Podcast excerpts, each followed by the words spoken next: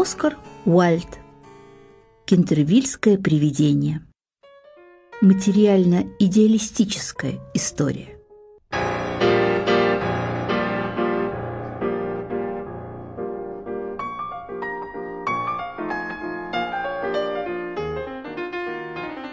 Глава первая.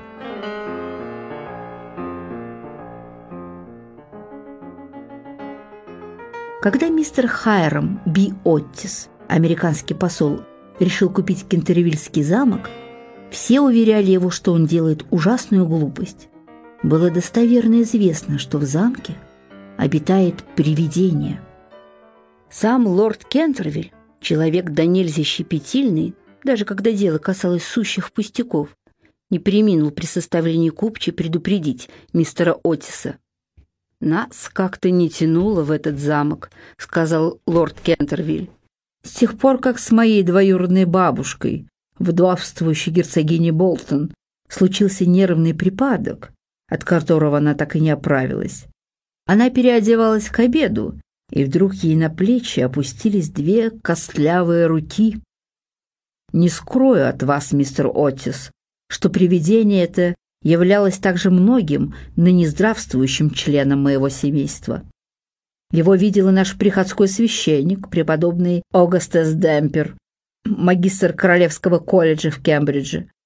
После этой неприятности с герцогиней вся младшая прислуга ушла от нас, а леди Кентервиль совсем лишилась сна. Каждую ночь ей слышатся какие-то непонятные шорохи в коридоре и библиотеке. «Ну что ж, милорд», — ответил посол, — «пусть привидение идет вместе с мебелью. Я приехал из передовой страны, где есть все, что можно купить за деньги. К тому же молодежь у нас бойкая, способная перевернуть весь ваш старый свет. Наши молодые люди увозят от вас лучших актрис и оперных примадон. Так что Заведись в Европе хоть одно привидение, оно мигом очутилось бы у нас в каком-нибудь музее или разъездном паноптикуме. «Боюсь, что кентервильское привидение все-таки существует», — сказал, улыбаясь лорд Кентервиль. «Хотя, возможно, и не соблазнилась предложением ваших предприимчивых импресарио. Оно пользуется известностью добрых триста лет, точнее сказать, с 1584 года и неизменно появляется незадолго до кончины кого-нибудь из членов нашей семьи. Обычно лорд Кентервиль в подобных случаях приходит домашний врач. Никаких привидений нет, сэр. И законы природы, смею думать, для всех одни, даже для английской аристократии. Вы, американцы, еще так близоруки к природе, — отозвался лорд Кентервиль, видимо, не совсем уразумев последнее замечание мистера Отиса. «Что ж, если вас устроит дом с привидением, то все в порядке. Только не забудьте, я вас предупредил».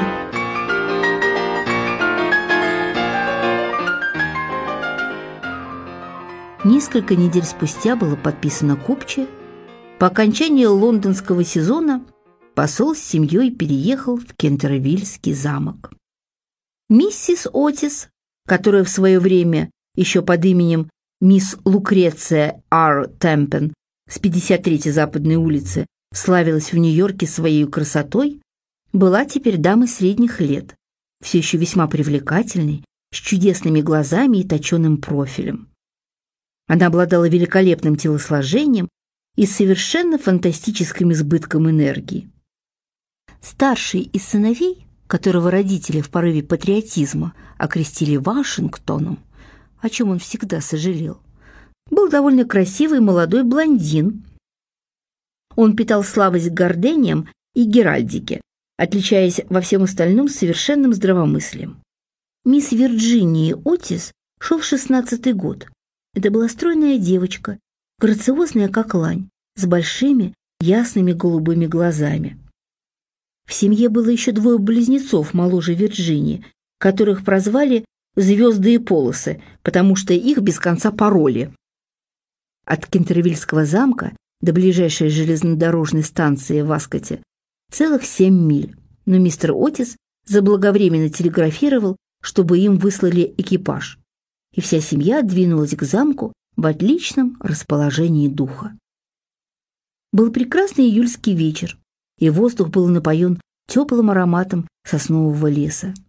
Издалека до них доносилось нежное воркование лесной горлицы, упивавшейся своим голосом, или в шелестящих зарослях папоротника мелькала пестрая грудь фазана. Крошечные белки поглядывали на них с высоких буков, а кролики прятались в низкой поросли или, задравши хвостики, улепетывали по мшистым кочкам. Но не успели они въехать в аллею, ведущую к Кентервильскому замку, как небо вдруг заволокло тучами, и странная тишина сковала воздух. Молча пролетела у них над головой огромная стая галок, и когда они подъехали к дому, большими редкими каплями начал накрапывать дождь.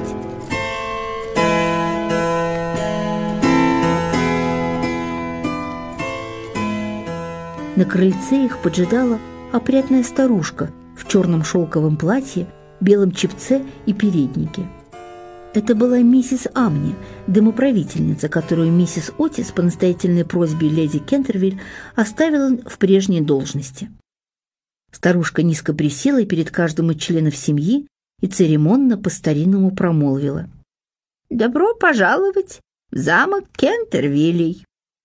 Они вошли вслед за нею в дом и, миновав настоящий Тидорский холл, очутились в библиотеке, длинной и низкой комнате, обшитой черным дубом, с большим витражом против двери. И здесь уже все было приготовлено к чаю. Они сняли плащи и шали и, усевшись за стол, принялись, пока миссис Амни разливала чай, разглядывать комнату. Вдруг миссис Отис заметила потемневшее от времени красное пятно на полу возле камина и, не понимая, откуда оно взялось, спросила миссис Амни. «Наверное, здесь что-то пролили?» «Да, сударыня», — ответила старая экономка шепотом. «Здесь пролилась кровь». «Какой ужас!» — воскликнула миссис Отис. «Я не желаю, чтобы у меня в гостиной были кровавые пятна. Пусть его сейчас же смоют». Старушка улыбнулась и ответила тем же таинственным шепотом. Видите ли, кровь леди Элеоноры Кентервиль, пиенной на этом самом месте в 1575 году супругом своим, сэром Симоном де Кентервиллем. Сэр Симон пережил ее на 9 лет, а потом вдруг исчез при весьма загадочных обстоятельствах. Тело его так и не нашли, но грешный дух его – до ныне бродит по замку. Туристы и прочие посетители замка с неизменным восхищением осматривают это вечно несмываемое пятно. «Да что за глупости!» — воскликнул Вашингтон Отис. «Непревзойденный пятновыводитель и образцовый очиститель Пинкертона уничтожит его в одну минуту!» Не успела испуганная экономка помешать ему — как он, опустившись на колени, принялся тереть пол маленькой черной палочкой, похожей на губную помаду. Меньше чем за минуту от пятна и следа не осталось. «Пинкертон не подведет!» — воскликнул он, обернувшись торжеством к восхищенному семейству.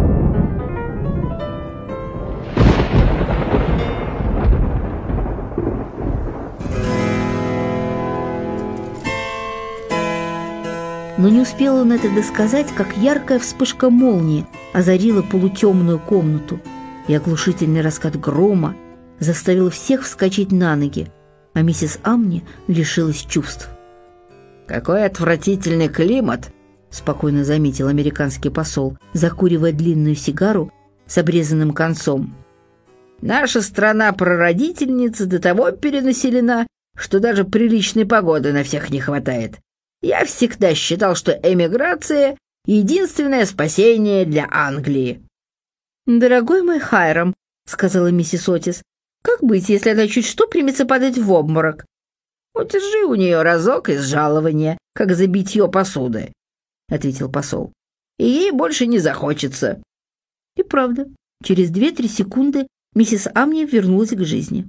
Впрочем, как нетрудно было заметить, она не вполне еще оправилась от пережитого потрясения и с торжественным видом объявила мистеру Отису, что его дому грозит беда. «Сэр», — сказала она, — «мне доводилось видеть такое, отчего у всякого христианина волосы встанут дыбом, и ужасы здешних мест много ночей не давали мне смежить век». Но мистер Отис и его супруга заверили почтенную особу, что они не боятся привидений, и, призвав благословение Божье на своих новых хозяев, а также намекнув, что неплохо бы прибавить ей жалование, старая домоправительница нетвердыми шагами удалилась в свою комнату.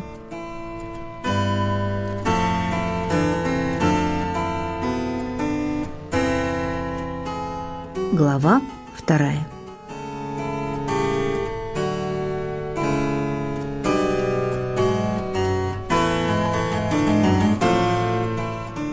Всю ночь бушевала буря, но ничего особенного не случилось.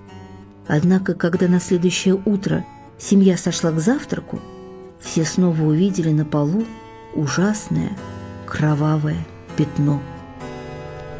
«В образцовом очистителе сомневаться не приходится», — сказал Вашингтон. «Я его на чем только не пробовал. Видно, здесь и в самом деле поработало привидение». И он снова вывел пятно а на утро оно появилось на прежнем месте. Оно было там и на третье утро, хотя накануне вечера мистер Отис, прежде чем уйти спать, самолично запер библиотеку и забрал с собой ключ. Теперь вся семья была занята привидениями. Мистер Отис стал подумывать, не проявил ли он догматизма, отрицая существование духов. Миссис Отис высказала намерение вступить в общество спиритов а Вашингтон сочинил длинное письмо господам Майерс и Подмор касательно долговечности кровавых пятен, порожденных преступлением. Но если оставалось у них какое-то сомнение в реальности призраков, они в ту же ночь рассеялись навсегда.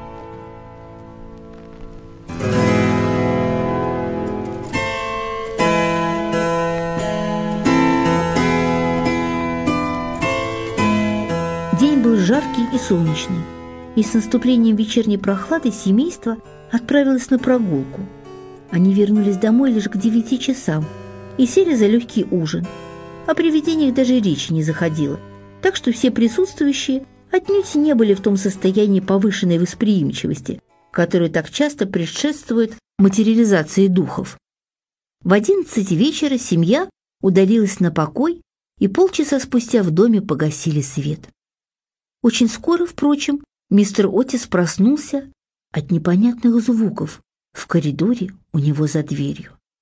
Ему почудилось, что он слышит с каждой минутой все отчетливее скрежет металла. Он встал, чиркнул спичку, взглянул на часы. Был ровно час ночи. Мистер Отис оставался совершенно невозмутимым и пощупал свой пульс, ритмичный, как всегда. Странные звуки не умолкали, и мистер Отис теперь уже явственно различал звук шагов. Он сунул ноги в туфли, достал из НССРа какой-то продолговатый флакончик и открыл дверь. Прямо перед ним, в призрачном свете луны, стоял старик ужасного вида. Глаза его горели, как раскаленные угли, длинные седые волосы патлами не спадали на плечи, Грязное платье старинного покроя было все в лохмотьях, а с рук его и ног, закованных в кандалы, свисали тяжелые ржавые цепи. «Сэр», — сказал мистер Отис, — «я вынужден настоятельно просить вас смазывать впредь свои цепи, и с этой целью я захватил для вас пузырек машинного масла. Желаемый эффект после первого же употребления». Последнее подтверждают наши известнейшие священнослужители, в чем вы можете самолично удостовериться, ознакомившись с этикеткой. Я оставлю бутылочку на столике, около канделябра, и почту за честь снабжать вас вышеозначенным средством по мере надобности». С этими словами посол Соединенных Штатов поставил флакон на мраморный столик и, закрыв за собой дверь, улегся в постель.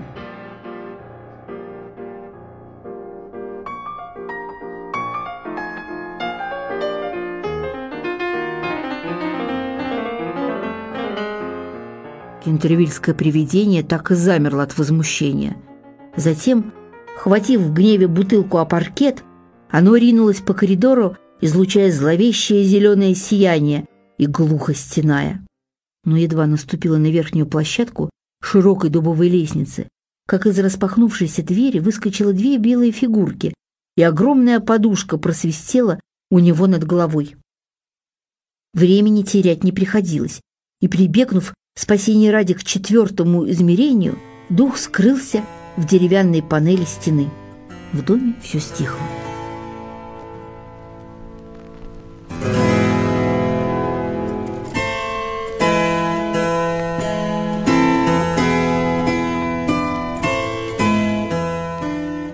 Добравшись до потайной коморки в левом крыле замка, привидение прислонилось к лунному лучу и, немного отдышавшись, начал обдумывать свое положение. Ни разу за всю его славную и безупречную трехсотлетнюю службу его так не оскорбляли. Дух вспомнил о вдовствующей герцогине, которую насмерть напугал, когда она смотрелась в зеркало вся в кружевах и бриллиантах, о четырех горничных, с которыми случилась истерика, когда он всего-навсего улыбнулся им из-за портьеры в спальне для гостей. О приходском священнике, который до сих пор лечится у сэра Уильяма Галла от нервного расстройства, потому что однажды вечером, когда он выходил из библиотеки, кто-то задул у него свечку. А старый мадам де Трамуяк, которая, проснувшись как-то на рассвете, увидела, что в кресле у камина сидит скелет и читает ее дневник, она слегла на шесть недель с воспалением мозга, примирилась с церковью и решительно порвала с известным скептиком месье де Вольтером. Он вспомнил страшную ночь, когда злокозненного лорда Кентервилля нашли задыхающимся в гардеробной с бубновым валетом в горле. Умирая, старик сознался, что с помощью этой карты он обыграл у Кроуфорда Чарльза Джеймса Фокса на 50 тысяч фунтов, и что эту карту ему засунуло в глотку кентервильское привидение. Он припомнил каждую из жертв своих великих деяний, начиная с Дворецкого, который застрелился, едва зеленая рука постучалась в окно буфетной, и кончая прекрасной леди Статфилд, которая вынуждена была всегда носить на шее черную бархотку, чтобы скрыть отпечатки пяти пальцев, оставшихся на ее белоснежной коже. Она потом утопилась в пруду, знаменитым своими карпами, в конце Королевской аллеи. Охваченный тем чувством самоупоения, которое ведомо всякому истинному художнику, он перебирал в уме свои лучшие роли, и горькая улыбка кривила его губы, когда он вспоминал последнее свое выступление в качестве красного рабена или младенца-удавленника, свой дебют в роли Джибона кожи до кости или кровопийцы с бекслейской топи. Вспомнил он и то, как потряс зрителей всего-навсего тем, что приятным июньским вечером поиграл в кегли своими костями на площадке для лаун-тенниса. И после всего этого заявляются в замок эти мерзкие нынешние американцы и навязывают ему машинное масло и швыряют в него подушками. Такое терпеть нельзя.